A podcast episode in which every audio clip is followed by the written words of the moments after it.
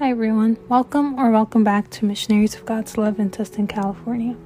Today's topic is desiring to constantly listen to God.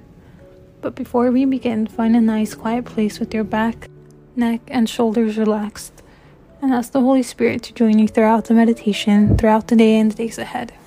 Take a deep breath and savor the fresh air that is given to us by God.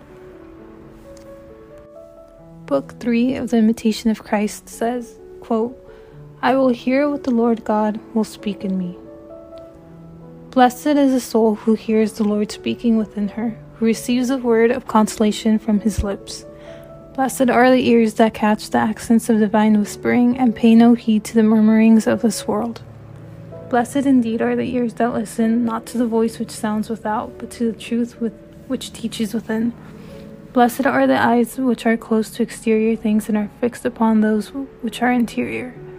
Blessed are they who penetrate inwardly, who try daily to prepare themselves more and more to understand mysteries.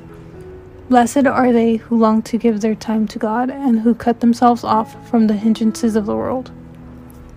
Consider these things, my soul, and close the door of your senses, so that you can hear what the Lord your God speaks within you. I am your salvation, says your beloved. I am your peace and your life.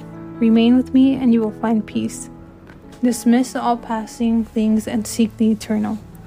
What are the temporal things but snares?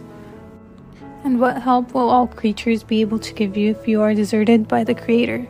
Leave all things, therefore, and make yourself pleasing and faithful to your Creator so that you may attain to true happiness. End quote. Listen to God whenever you can. Try to find Him every second of every day. Ask him what he's trying to tell you. Listen to him before you listen to people on social media or in other places. Not all pleasures are bad, but some make us forget about him. Some pleasures are morally good, but the more you give in to them, the farther away you get from God, from God. If you give in to the pleasures or your desires, you will be less and less with him. Don't give your heart to other things. Try to put God first. As we end today's prayer, say, Speak to me, Lord, for your servant is listening.